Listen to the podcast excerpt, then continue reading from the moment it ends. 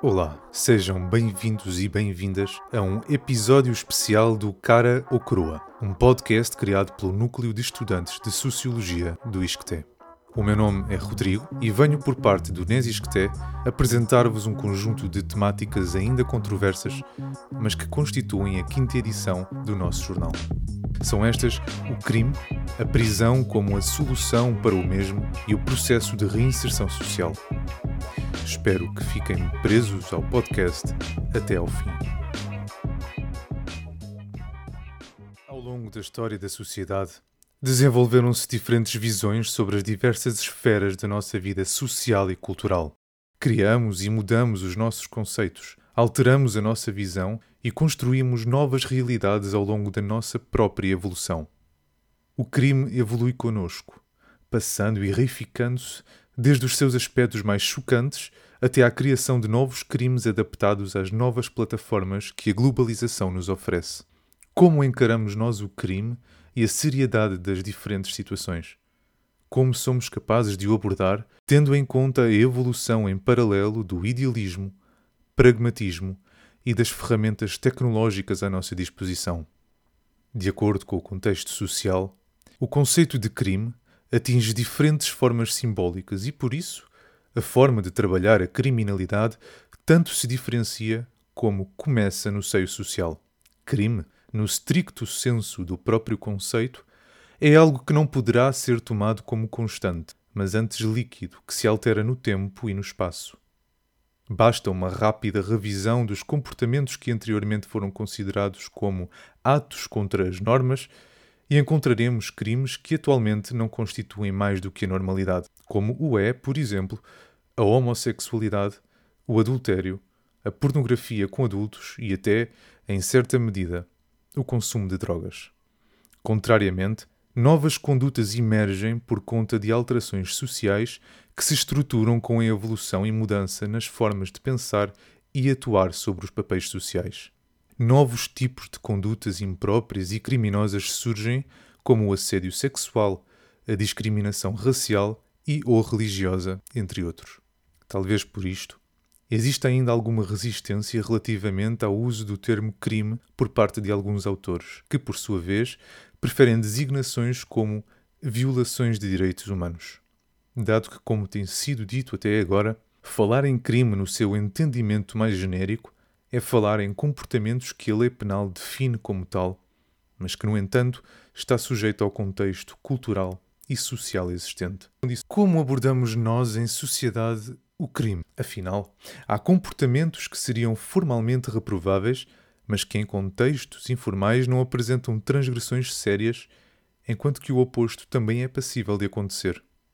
Atuamos de forma a revelar as aprovações ou reprovações de acordo com as aprendizagens sociais e com os conhecimentos que nos foram passados e interiorizados cultural e socialmente que nos permitem interpretar as situações nas quais nos encontramos.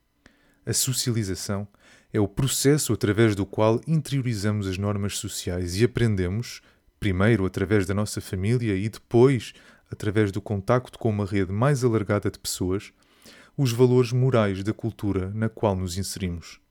Aprendemos então, através deste processo, o que é bom e o que é mau, o que devemos reprovar ou aprovar de acordo com os valores que interiorizamos. Encontramos em todas as sociedades estruturas dedicadas à materialização do castigo, algumas medidas mais rigorosas e restritivas do que outras. De acordo com o Código da Execução das Penas e Medidas Privativas da Liberdade, o artigo 2 indica-nos que, a execução das penas e medidas de segurança privativas da liberdade visa a reinserção do agente na sociedade, preparando-o para conduzir a sua vida de modo socialmente responsável, sem cometer crimes, a proteção de bens jurídicos e a defesa da sociedade. Mas estaremos a chegar a essa finalidade através da privação da liberdade? Será esta a única solução de que dispomos, ainda que não seja a mais eficaz? Qual é o verdadeiro objetivo da prisão? Apaziguar o condenado ou a sociedade? As primeiras investigações sobre o crime e o desvio passaram-se em prisões e em asilos. A prisão é a representação da privação da liberdade e da independência. Associada à sanção máxima em Portugal, a prisão ocupa na nossa mente uma imagem de despersonalização do indivíduo e de punição psicológica mais do que física. É um ambiente tipicamente hostil, que reflete num novo e reduzido mundo as lutas sociais que se materializam de diferentes formas cá fora. Desde a sua concepção, que a prisão se trata de um local desconhecido e, por conseguinte, estereotipado pela sociedade que continuamente a evita e tenta colocar na periferia como um local que não interessa conhecer. Este tipo de mentalidade poder-se-á dizer ser o resultado de uma questão paradoxal, isto é, na qual frequentemente se fica a conhecer as más condições existentes, a sobrelotação, a falta de pessoal especializado, e entenda-se aqui não só os guardas prisionais, mas também os psicólogos, médicos, profissionais de apoio social e outros. Porém, e é aqui que surge o problema, no momento em que é necessário escolher politicamente para onde se vão dirigir os fundos de renovação, as escolas e os hospitais são os seus primeiros destinatários, dada a incapacidade de justificar perante os eleitores que se irá colocar em primeiro lugar a preocupação com as condições sob as quais os criminosos vivem. O local onde é suposto estes cumprirem pena pelos crimes mais ou menos hediondos que cometeram. Nas palavras de António Pedro Dores, pelo texto que nos escreveu sobre este mesmo tema para a quinta edição do Socialis, o docente do ISCTE define a prisão como tratando-se do fundo de um sistema de canalização de restos humanos produzidos como lixo de que ninguém quer cuidar. No entanto, desde 1884, que a possibilidade de condenar alguém à prisão perpétua foi abolida em Portugal.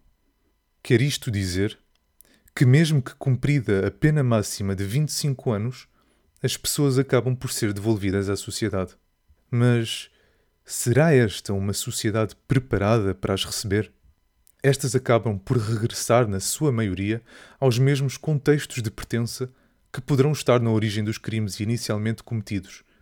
E ainda que retomem a sociedade com novos instrumentos de formação escolar e profissionais, Deixar a capacidade de reintegração meramente à disposição dos sistemas prisionais e da pessoa em causa não será, no mínimo, uma atitude ingênua. Mais de metade dos presos existentes são reincidentes. Para além disto, muitos destes tratavam-se de jovens e crianças em risco e que desde cedo se encontram institucionalizados. Quer isto dizer que, em muitos destes casos, não estamos a falar de uma verdadeira reinserção, mas antes uma primeira inserção social.